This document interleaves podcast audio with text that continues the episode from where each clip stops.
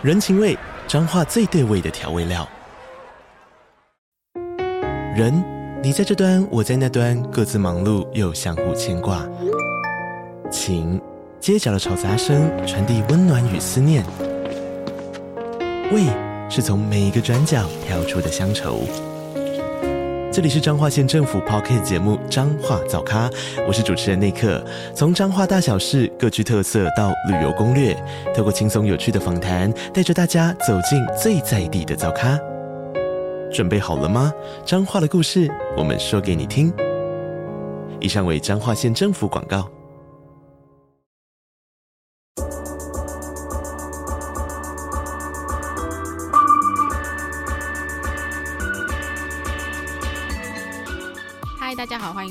后女子会 Afternoon Girls Club。我是雨洁，我是舒雨。好，这集开始之前，我想要先问一下，就是你最近有没有做过什么让你觉得很困难，但是你成功克服的事情？哦，好突然哦！我想一下，因为我想说这是一个猝不及防的问题。但你现在有吗？我现在算有诶、欸，我觉得我最近见到了比较多不一样的人，嗯，然后开始让我发现说，哦。原来就是跟我不一样的人还真的是蛮多的，然后有点开始开启自己不一样的社交模式，这样子。嗯，我觉得这对我来说算是一个挑战。那有开心有不开心，可是我觉得总归来说是好的啦。就是挑战本来就是这样嘛，你不可能说开开心心，然后说一切都好轻松这样。对，我有一个热腾腾的，嗯，就是我最近又开始用交友软体，然后因为我之前用交友软体的模式就是我只在上面左滑右滑左滑右滑，我不会就真的跟人家配对之后，顶多在上面聊一下天，然后我就会突然间。热度降下来，我就把 app 删掉，所以就很几乎没有，应该说只有一两个人曾经有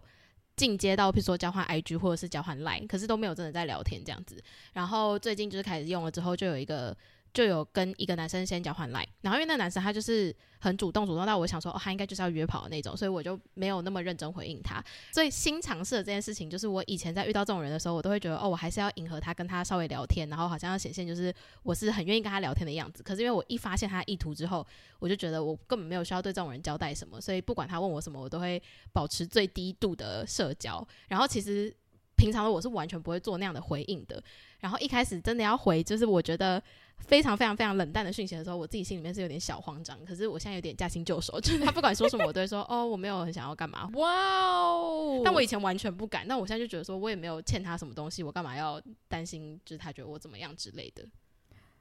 我必须要说，我真的觉得这件事情很困难，因为你自己心里很清楚，知道你的那个开关已经关起来了，嗯、就是你的社交模式已经拉到最低，没有任何一点就是想要表示说哦，可以啊，可以啊，之后有空可以见面啊那种感觉，所以。我觉得，我觉得你自己心心中要跨过那个坎，是说他如果接收到了这个讯息，他如果不喜欢的话，会怎么办？你会担心他跟你说为什么你对我那么冷淡吗？不会，而且我觉得这个前提是因为我我已经怀疑他是用假照片，所以我就觉得他对我来说不是一个真实的人。那我其实很好奇，这样你还会想要再继续跟他聊天吗？不会啊，就是你就差不多觉得说我们就到此结束了这样。嗯，哇，这个这这个完全打败我嘞，我觉得很厉害。我其实也想说，哎、欸，没想到我现在的态度竟然可以变成这样。嗯，嗯，但老实说，我真的觉得这个能力非常重要，因为我以前也是完全没有这个能力的人。我我甚至觉得这是一种失能，就是你会觉得你必须要对每一个人有百分之百的热情。我也不是说我对每个人都有我百分之百的热情，而是你会觉得好像有义务要，就是好像不要让别人失望，或是不要让他觉得说，嗯、哦，你很扫兴。可是其实终究你一定会让人家扫兴，就是你不可能百分之百符合别人的需求。然后当你自己真的也不想符合那个人的需求的时候，就扫兴吧。我觉得这个是很重要的一个领悟。嗯，对。然后刚刚会问这个问题，而且真的是猝不及防，我刚吓到，想说怎么会有那么热腾腾的 挑战可以克服？呃，就是因为今天想要讨论一件我觉得算是近几年大家就真的是讲到快要烂掉的一件事情，就是跳出舒适圈。嗯。然后其实我一直本来对于跳出舒适圈这个事情，好像有一种哦，对啊，我觉得这个很重要。可是我好像从来没有认真想过说我要不要来跳出舒适圈看看。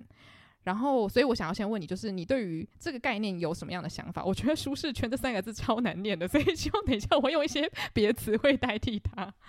你说我现在对于跳脱舒适圈这件事情吗？对，我觉得我们很久之前有聊过，就是以前我们呃都会觉得说跳脱舒适圈是一件要做的事情，可是当你真的做了之后，第一次的经验通常是很惨烈的，因为你就会发现自己真的很不喜欢。然后随着时间过去，就是第一次那个跳脱舒适圈的经验，如果它很惨烈的话，那个惨烈的经验可能会维持在你心中，造成创伤大概一年的时间。然后一年后，你就突然间又遇到类似的事情，你反而会觉得哦，其实。没有那么让你不舒服了，然后也是相对，因为你有经验，你会知道，其实这个时候你应该要怎么做去保护自己，不要受伤，就是不要因为你踏出舒适圈，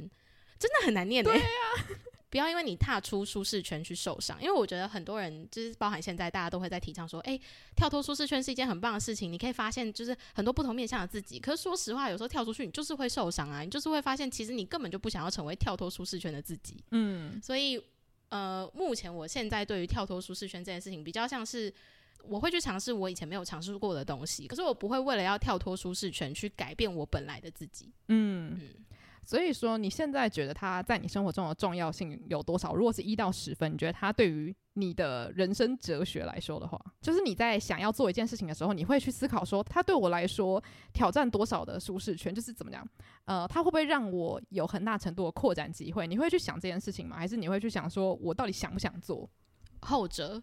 我因为我本身就不是一个我我接收到一个新的资讯或者是新的活动的时候，我会去想说，诶，这是不是超出我的舒适圈？我不会第一个去想到这件事情。我的出发点都是这我有没有兴趣？我觉得好玩，我就会去。嗯嗯。那多数时候，当你想做的时候，你觉得它是符合你舒适圈的事情，还是它不是呢？哇，这个我想一下哦。因为如果是我没有兴趣的话，那它可能就是不是我舒适圈的东西。但是我没有兴趣，我就不想去了。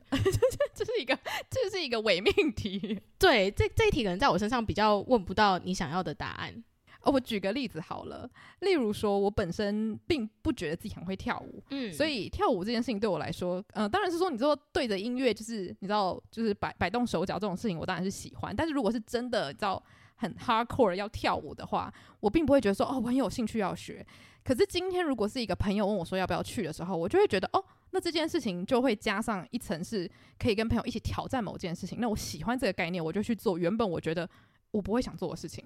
哦，好，如果是这样子的话，但我的第一个反应还是它不会是一个我要跳脱舒适圈的事情，因为首先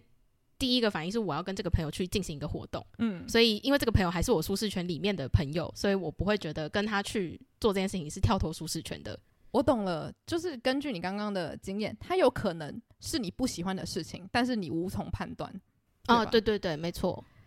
好，因为呃，我刚刚为什么问这么多问题，就是因为我仔细思考了一下。就发现我并不是一个很常跳脱舒适圈的人，嗯，就是我觉得我一直从小到大到现在，当然有遇过挑战的事情，可是我觉得我好像没有很刻意的去做，我觉得哦，有可能会你知道百分之百让我觉得好讨厌的事情，就我几乎踏出每一步，我都是觉得哦，我想做这个，我想做那个，然后当然事情可能会是难的，可是我我可能可以预想到说啊，我只要努力，或是我只要再坚持一下，我一定可以把这件事情做好。可是我觉得跳脱舒适圈的事情，有的时候是你努力了，你发现其实你做不好，或是你努力了，你发现天呐，我真的超讨厌这件事情。我就突然也不算自我反省，但是我只是很惊觉，发现哦，原来我本来一直很同意这个理念，我觉得跳脱舒适圈会让一个人成长。可是我并不觉得我自己有在做这件事情，我才好像有点惊讶，发现说哦，我好像一直没有这个自觉。嗯，对，所以我。近期我觉得算是比较刚好吧，就是有机会可以跳脱一些原本我没有想象过的舒适圈，然后我觉得蛮有趣的，也可以跟大家聊聊就是这些事情。然后我我在分享第一个之前，我想先问你，你有没有就是让你自己觉得最骄傲的跳脱舒适圈的事情？呃，这个应该是指说我跳我我去做这件事情，然后我发现其实我很喜欢，是吗？或者是你就是你真的历经万难，你发现哦，我我我跳完之后，我我成功克服了，然后它现在已经变成我的舒适圈的一部分了。我觉得是定期去健身房这件事情，嗯，就是呃定期培养运动习惯这些啦，都是就是我以前真的从来没有想过，而且我觉得就是健身好累，为什么要这样？可是确实就是。它现在变成我生活的一部分了，嗯，嗯，所以你已经会把它归类在舒适圈里面了，对不对？对对对。哦，那那我觉得这很值得骄傲啊，因为我刚刚本来要说的是很无聊，就是你在你知道小时候，你无论学什么学科都一样，就是这个东西原本对你来说是一个你完全不知道的东西，然后到有一天你就会发现九九乘法表对你来说很简单，或是英文对你来说已经是一个你可以考得好的科目了。我觉得那个其实都是平常。默默在跳脱舒适圈的事情，那当然也有一些舒适圈永远跳不出去，例如说数学一直好不起来这种事情，嗯之类的。然后其实我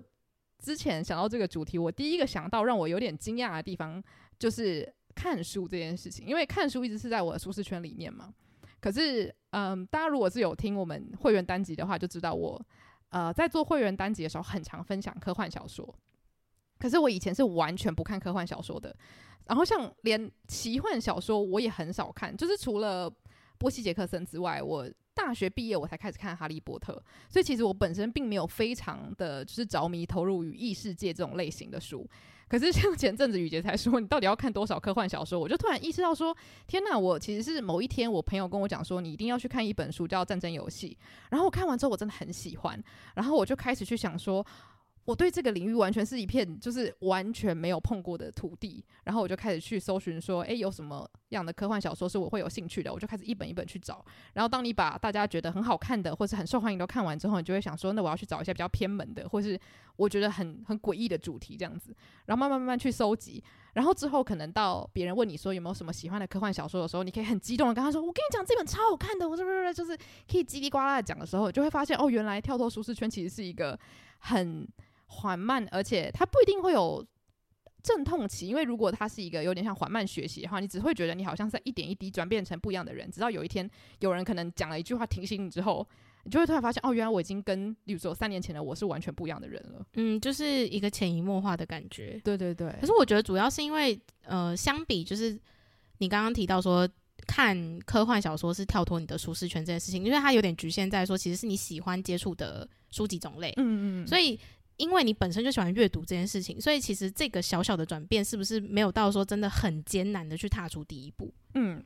对，而且我觉得你讲到一个重点是，是因为这个踏出去其实是快乐的，虽然那个中间的痛苦可能是你觉得我对于这个领域好无知哦，你可能会有一点恐慌，想说哇，我怎么什么都不知道，我要从哪里开始？可是那个也不会真的是让你全身瘫痪，觉得说我我我觉得我自己像个笨蛋一样。所以我觉得它是某一种程度的舒适圈，就它不是完全超出你的想象，但是你没有碰过。然后我觉得这个是我目前最喜欢的舒适圈的一种。然后还有另外一种是。呃，挑战之后发现自己很喜欢，然后我觉得这个是我我最近刚好有一个例子可以举，就是呃，我最近去上空中瑜伽，嗯，然后因为以前有上过瑜伽或者是有去健身房嘛，所以我就一直觉得，就像你说的，它已经变成我就是生活的一部分了，我不会觉得啊去运动很难很可怕。可是我 那时候去做空中瑜伽第一堂课的时候，我是差点没办法走回家的，真的是全身就是酸痛到一个不行。然后当时回家的时候，你会突然有一种很就是很想自我责备的心情，会觉得说：天哪，你运动了这么久，结果你在空中瑜伽课就是像一个咸鱼这样子翻来翻去，然后很痛苦的感觉，会觉得说自己以前是不是都没有好好的打好基础这样子。可是真的，当你开始第二堂课、第三堂课的时候，我反而会开始期待那种很失落的感觉，因为会发现好像你还有很多东西都不知道。而这件事情会让我开始变得期待，会觉得说好像活着又更有意义了一点，因为还有好多事情我都学不会，所以我还可以再继续在那个课程中慢慢发现自己零点一、零点一趴的前进。这样，我觉得这是很棒的动力啊！因为有的时候就是当你挑战一件事情，然后你你觉得自己学会了，你就离开了，可是其实你都还没有学会。嗯，你会自己给自己设一个目标，但其实你设的目标对于真的在那个领域很久的人来说，只是最最最最皮毛的东西而已。对，而且我觉得像运动，它真的很看缘分。就例如说，有些运动我当然也是有挑战过，第一次我就觉得我此生再也不会去做这个运动，这样子，或者是、哦、飞轮课。你不要这么真心啊！不是，我就想说，我那时候我第一次挑战飞轮课是那时候在美国交换的时候，然后因为学校会有一些免费的什么运动课程嘛，我们的一个韩国朋友就非常喜欢骑飞轮，他就邀请我们去骑飞轮。结果我那一堂课我真的是我骑完我就跟他说，我再也不会踏进这间教室。不是，而且我清楚记得你跟我分享过一个我永远不会忘记的生活小撇步，就是。那你那时候去上课的时候，老师好像会一直说叫你要转更难吗？就是那个叫什么？没有，因为飞轮对飞轮会有那个阻力嘛。然后老师就是会说，好，我们接下来下一个八拍的时候要转成阻力二，然后就会一直加上去，最多是阻力九。然后他通常会讲一个口令，然后你就要开始再多转一个，多转一个这样。然后他每次讲的时候，我就会假装有转，但其实我根本没有转。对，我一直记得，因为我就觉得。这招真的好聪明哦！我不是应该很多人都会这样做吧？因为我我没有去上过，就是有老师的那种飞轮课，oh. 所以我不知道就是实际上有多少人会这么做。但是我觉得如果是我的话，我应该也会可能，例如说到最后两三次的时候，我想我已经真的没有力气，不要再逼我了。这样我自己有一个很接近的是，健身房里面有一个爬山机，你知道吗？嗯、就是这样一个一个抓的那个。然后我曾经有一阵子，我想要成为喜欢使用爬山机的人。然后我可能那一个礼拜每次去，我都一定会用爬山机。可是我每次爬下来，就是那种你知道会差点跌下来那种，因为真的是累到，就例如说你爬三十分钟，然后就觉得我很为自己感到骄傲。可是我觉得人生好痛苦，所以我后来试了有没有三个礼拜吧，我就觉得我此生应该目前还是没办法成为喜欢爬山机的人。你刚刚这个就是你曾经有设过目标，立志成为什么样子的人，这件事情让我想到，所以你在每一次，应该是说你接触到跨出舒适圈的事情的时候，都是你有先设定一个目标，你才去做，还是其实这些舒适跨出舒适圈的事情是突然就是给你的一些邀约？呃，很多时候其实是突然，嗯，或者是像前面讲那个看书很简单的那个例子的话，我其实也就想说啊，反正就看看啊，不喜欢的话就不要看。可是其实某种程度上，我还是会想象，就是会觉得哦，要是我是一个很喜欢科幻小说的人，那会是怎么样子的？或是要是我是一个很喜欢爬山机、很喜欢做空中瑜伽的人，会是什么样子？然后通常。那个画面是挺美好的，就是假如说你对某一个领域特别了解，你成为某一个领域的专家，你会觉得啊，这种感觉一定是内心 非常饱满，然后脑中充满知识的感觉。我会向往那样子，所以我会去做。但是当然，就是爬山机那个是大失败。我大概目前应该快一年没有碰过爬山机了吧？因为我想到一件事情，是我有个朋友，然后他很有趣，是好像抹茶这个东西是我们国中的时候开始就是变成一个风潮嘛。然后因为他自己就是本身没有那么爱抹茶，可是因为抹茶变成风潮之后，他有一天突然跟我说。我决定，我今天要开始喜欢抹茶。然后我就想说，哈，这件事情是可以这样决定的吗？然后他就真的开始喝抹茶的东西。那他目前，他现在好像没有在爱了。可是我就是想说，所以真的有人就是会因为他觉得，譬如说他用了某个东西，或他做了某件事情，然后有机会可以成为他觉得更理想的自己，所以他会不断的去尝试这个所谓跳出舒适圈的行为，就算只是小到他只是需要去尝试一个他没有吃过的东西之类的。我跟你讲，这个非同小可哎、欸，什么意思？尝试一种自己本来不喜欢的食物，我觉得非常难。嗯，就有点像是我今天跟你说我要成为一个喜欢沙拉的人，我爸妈可能会吓到，就是发抖之类的。嗯，因为我觉得这是一个非常大的承诺嘛。好啦，可能对我来说食物有点恐怖，但就是我觉得，就是当你想要成为一个真的跟你原本人设，或是原本你认为的自己很不一样的人的时候，我觉得那个是一个蛮大的。怎么讲？自我挑战嘛。然后当然失败的时候，你可能也会蛮失望的啦。嗯、但是其实因为像我刚刚讲到的，算是比较软性的跳出舒适圈嘛，就是它有点像是灰色地带，就是你是喜欢它，只是你没尝试过，但是你有百分之七十确定你应该不会太讨厌。那你有过这样子的事情吗？因为等一下就是可能会再讲到一些我觉得比较 特殊的范围。呃，我觉得像是其实跟运动有关的都是，因为其实我觉得我不讨厌运动，可是。我又没有在热爱运动，就像是我没有在热爱登山啊，或者是一定要去挑战一些什么极限运动、攀岩之类的。可是如果今天有人邀约我去，我是愿意去的。但是，呃，通常去之后的反应也都还不错啊。就比如说你爬山之后，你会觉得哦，呃，精神特别好啊。然后像是我之前年初的时候有跟我朋友去打拳击嘛，就其实每一次上完那些课程，我都觉得是感受很良好的。但是你现在问我会不会自己主动要去做这件事情，当然是不会的。就是我不会自己发起说我要去攀岩、登山这样子。所以我觉得这个带出了一个很有趣的结论，就是你真的挑战了舒适圈，然后它也的确成为一个你可以做的事情。可是你并没有针对这件事情重新发明一个新的自己，对不对？嗯，你并没有说我要从今天开始成为一个热爱打拳的人，只是打拳变成你生活中一个会说好的选项。对，所以就其实就是我刚刚会特别提到说你在。要跳脱舒适圈前是会先设目标还是不会？是因为我是一个不会设目标的人，我没有在想我要成为什么样的人，然后为了成为这样的人，我要去做什么特别要跳脱舒适圈的事情。嗯，嗯，我觉得我算是一个蛮爱幻想的人，就是虽然我觉得我对自己没有太高的期待，可是我很喜欢幻想，所以我就很常会幻想说，哦，要是我超级会空余的话。我我的那个身体的延展度大概会怎么样子？所以当然就是在你做不到的时候，你就会觉得可恶可恶可恶。可是我觉得这一次的这个跳脱舒适圈的经验，会让我一次次打破自己对自己的期待，因为你就会发现大家都跟你一样在挣扎，大家都跟你一样在进步，所以不应该要去决定你要有进步多少这件事情，因为我觉得这个其实是蛮反违反天理的嘛。因为就是我觉得就是像我。前面有讲到，是如果你在进入前你就先设了一个目标，那你达到那个目标之后呢？嗯嗯，就是你是会因为达到目标就觉得，哎、欸，这个东西我我没有什么想要再知道的了。我觉得一种可能是因为我设定的目标，它其实有一点点形象，但是它不具体。就例如说，一个很了解呃，sci-fi 的人，或是一个很了解、很会做空余的人，这个是一个很空泛的形容词。到底是多会，到底是多了解？所以有可能你永远都觉得自己还不够了解，会一直精益求精。但是也有可能那个新鲜感过后之后，我觉得我大概浅尝即止，我就会去找下一个。但我觉得两个其实都没什么不好的，嗯，只是我觉得会有这两种可能性。然后我觉得可能是因为我幻想的程度常常会。呃，蛮超出我现在的能力，所以我会一直觉得哦，我应该还可以再更好，还可以再更好。我就会一直觉得好，我要再继续推自己。那当然也是因为这件事情，我尝试过了，发现我对他的喜欢值是够高的。所以当我遇到挫折的时候，我会觉得啊，下个礼拜我还可以再卷土重来，我还可以再试试看可不可以再更进步。但如果今天我对这个东西的喜爱度不够高，例如说，呃，我曾经很认真的想要成为一个非常喜欢看历史专书的人，嗯。然后我大概你的 那个目标都很具体诶、欸，就是都是，而且都是他是什么样子的人呢、欸？我也觉得很怪，但是我就是会突然有一阵子觉得说，哇，我对这个书真的是完全不了解，我想要知道，如果我今天对这个东西很了解的话，会是什么样的感觉？嗯，不过结论就是，我目前还没有想要成为这样的人，因为我大概看了两三本吧，每次要打开那个书的时候，我都觉得我要深吸三口气，然后最后我就再去拿另外一本小说来看，所以后来我就发现，哦，可能还是有其极限，因为。你当然挑战舒适圈是会有不舒服，可是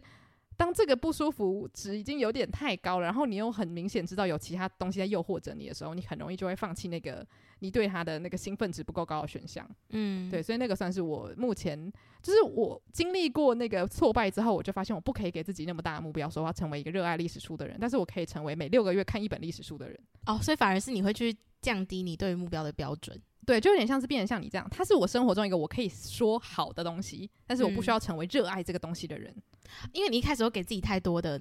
就是你你都给他太绝对了，对，就是因为本身就是可能讲话也比较浮夸一点，就会常常给自己很多太浮夸的目标，就是对很浮夸的人设是没错，就是为什么一定要热爱这个东西，就是看得下去应该就可以了，嗯嗯嗯，对，所以我我觉得这个是一个我蛮大的。领悟啦，也有可能是因为我以往一直没有想过要跳脱舒适圈，所以我才会有一个很浮夸的目标要去达成这样子。我觉得有可能呢、欸，因为如果你现在问我说我从小到大有没有什么真的很跳脱舒适圈的事情，反而都是我长大之后，然后你现在让我回想，我才会说哦，这个可能算是跳脱舒适圈。就我没有一直觉得我在做跳脱舒适圈的事。嗯嗯，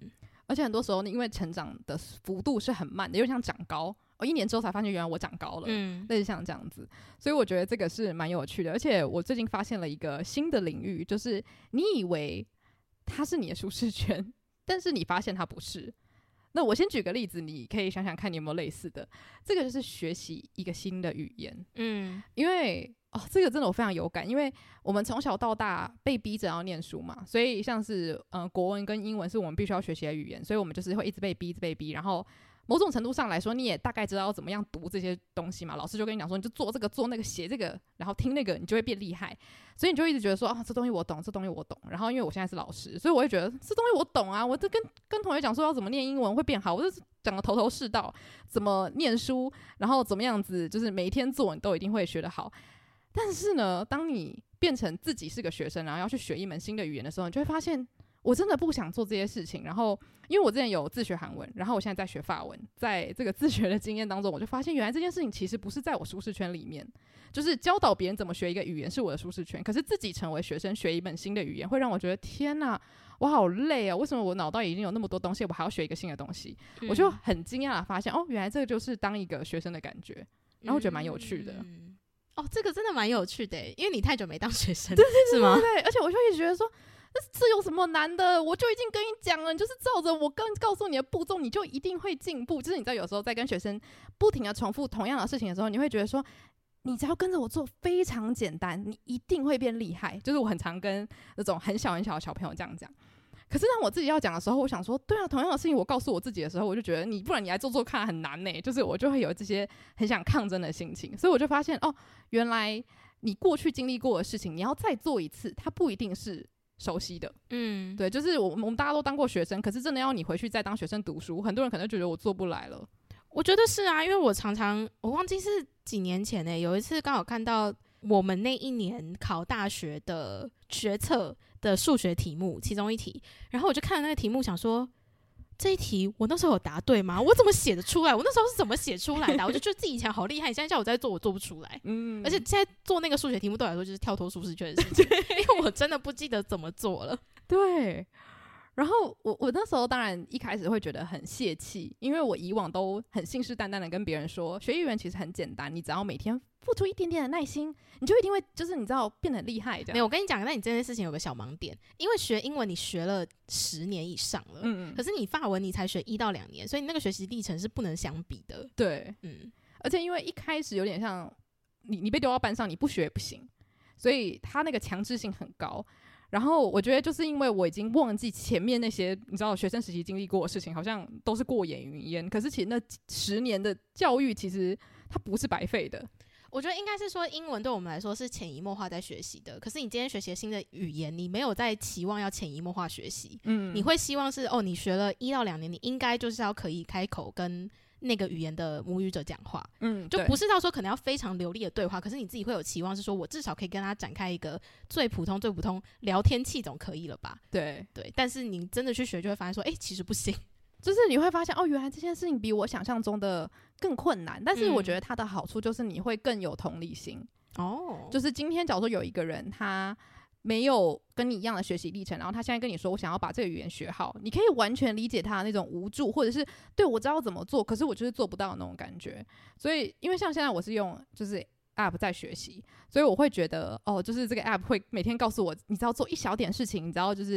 你知道完成一些听力或者口说的练习就 OK 了。我就觉得哦，对对对，我就是需要这么小块小块式的学习。然后当你被当做一个很脆弱的学生对待的时候，你会觉得很快乐，想说嗯，有人理解我，就是你知道学习语言真的不是很容易的这件事情。就是他们也要揠苗助长。对对对。嗯。然后我觉得也因为这件事情，我变得更。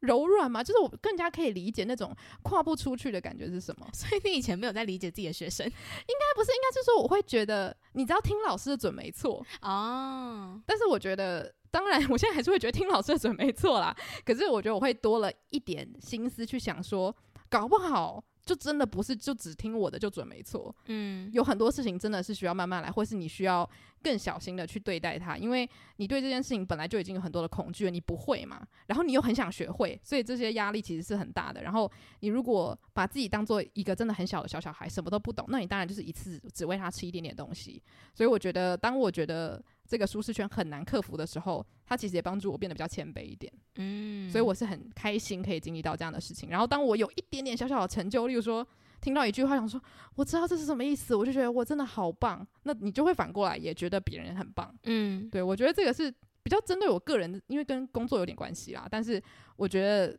无论什么事情都有可能有这样子的体悟。所以我蛮好奇你有没有那种，就是可能他曾经是你的舒适圈，但是你重做一遍，发现哦，好像有点难。我觉得我自己的成长历程是因为我不太喜欢去做重复性的事情，所以我没有什么这样的经验。可是我真的要讲的话，就是我从小有学小提琴嘛，但是我只学了大概快十年左右，然后因为高中之后就没有再学了。然后是到大学毕业之后，就我有时候无聊会听到某一些比较偏爵士乐的曲子的时候，我就很想要。去学习如何拉这些曲子，然后就会把小提琴拿出来，就想说还是稍微拉一下，就发现除了技巧生疏之外，其实爵士乐是另外一门音乐。嗯，就是我从小学的是古典音乐，所以我没有学过任何爵士乐的基础，或者是他应该要懂的一些乐理知识。然后我才发现说，哇，爵士乐其实超难的。然后我也很想要，就是按部就班，想说上网找一些什么线上课程，看我可以如如何去学习爵士乐。可是我就发现，学习爵士乐有一个很大的重点，是你本身就要对这个乐器至少是很熟悉的，但是我又太久没有接触它，所以我又有点生疏的情况下，突然间要开始学习爵士乐是难度很高，所以在最刚开始在学习的时候，哇，真的是好挫折哦。但是我小时候也没有在觉得拉小提琴是我的舒适圈啦，因为也就是厉害的人那么多，所以你不会觉得说哦，这这是我的专长。就是小时候不是很爱写说你的专长是什么吗？嗯、我都不会写会拉小提 琴。那你都写什么？忘记了，但是哦，我会写读书，我会写看书之类的，就是我会写兴趣。我想说，如果你的专长写读书，我想说好大口气啊！不是读书，不是读书，没有人专长会写读书吧？我还写说我专长是考九十二分，超超级特定。对，但对，总之就是后来才发现说，呃，你以为你懂的东西，但其实他用另外一种方式在出现，或者是那个你想学习的东西是你以前没有接触过的面向的话，那它其实就会变成一个你重新需要去适应的事情，这样子。对，嗯。我觉得你举的例子非常的贴切，因为就是它真的是同一个领域，可它又是一个分支，就像是同样是语言，但是就分分了千万支嘛，不同语言。当然大家都会说梗概的学习方法是一样的，比如说你要固定的练习，然后一定要有挑战什么什么之类。可是过去经历过的事情，不代表你未来会做起来比较轻松。对，而且我觉得你说的没错，就是其实跟你学语言一样，是你知道方法，可是你就是没有办法像以前那样子一样付出奉献你的时间在做这件事情。对，嗯。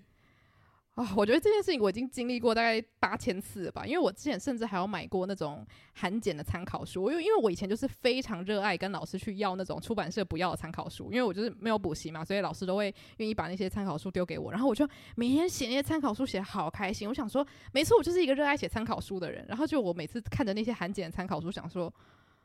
人生真的有需要做那么无聊的事情吗？就我就发现，上下文不一样，那个环境不一样的时候，你对这个事情的感受是完全不同的。因为当时我有一个很重要的目标，就是我要去考学测嘛，所以我当然就会觉得说，如果在这个目标之下，这件事情我喜欢。可是如果今天没有学测，什么都没有的话，谁要去写？就是那些东西啊，就如果是我自己的话，我是不想写的。所以我觉得那个动机差很多。当然，最后的目标可能很像是啊，我希望我可以把这语言讲得很好。可是我觉得那个环境给你的推力还是差很多。虽然我现在还是会学，可是我觉得要以完全不一样的方式去学习。就像是你不可能以你小时候的那种方式，因为你小时候可能有在乐团，或是有同才，或是老师每一周帮你上课什么的，那些环境都不一样。那你可能是用完全不一样的方式再去重新接触这个领域嘛？而且我觉得加上是就是。我不是一个会设立目标的人，就是像我，我要学习爵士乐，我没有在想说我要成为一个我就是很会用小提琴拉爵士乐的人，就我其实没有目标，所以其实在我没有目标或者是我没有一个特定想象的话，我并没有那个学习的动力。嗯，所以常常会就是我就是拉完一个曲子，然后我自己觉得说哦对，每一个音我都拉对了，然后节奏也都对了，可是就是听起来不够爵士，然后但是我也不知道怎么办，但我就觉得好像差不多了。那有什么事情是？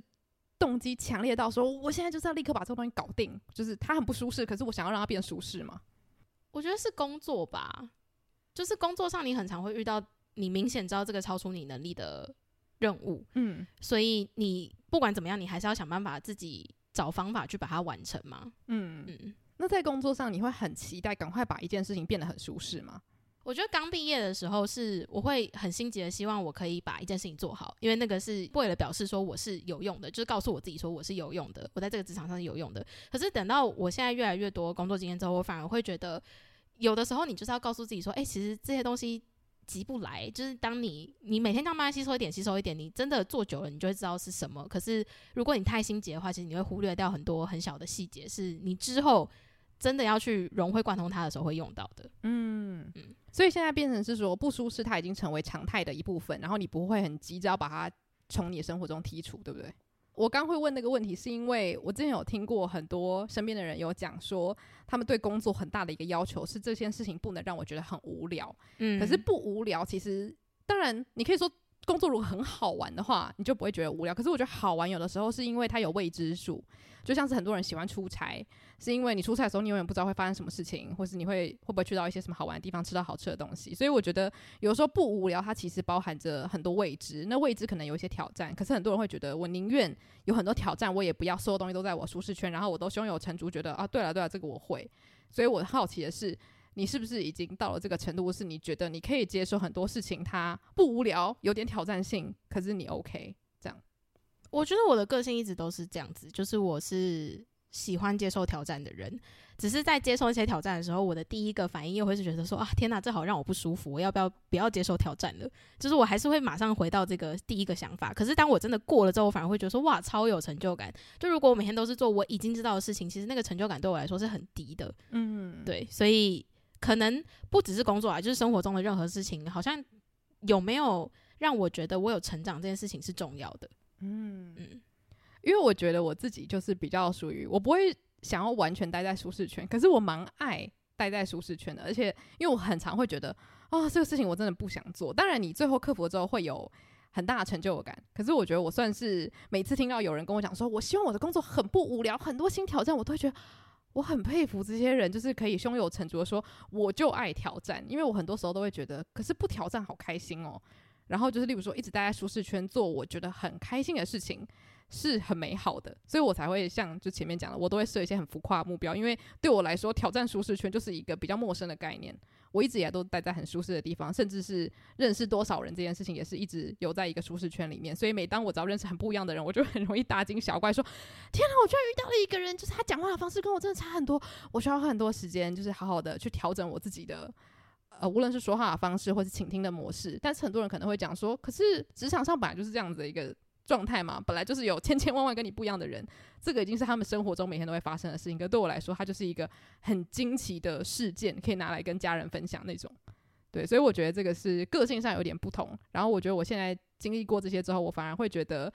我不是会非常推崇一定要跳出舒适圈。可是我觉得，如果当你发现你对很多事情没有那么有感受，或是很容易觉得为什么别人这样子。然后我不是这样子的时候，我觉得挑战舒适圈会让你发现，哦，原来别人跟你不一样，可能是因为他们在做着跟你很不一样的事情。嗯。就像我前面讲的，就是我跳出舒适圈之后，我我对于学语言的人更有同理心，然后更知道要怎么去跟他沟通，因为我自己也经历过那种很很挣扎的感受。对，所以我觉得这个其实是很好的一件事情。所以也是为什么今天想要特别跟大家聊，因为就是刚好近期经历过几件我觉得还蛮不错的，就是跳出舒适圈的例子。那因为我之前一直很想聊，可是我一直觉得我凭什么聊？我根本就没有再跳出舒适圈，嗯，就没有什么好分享的。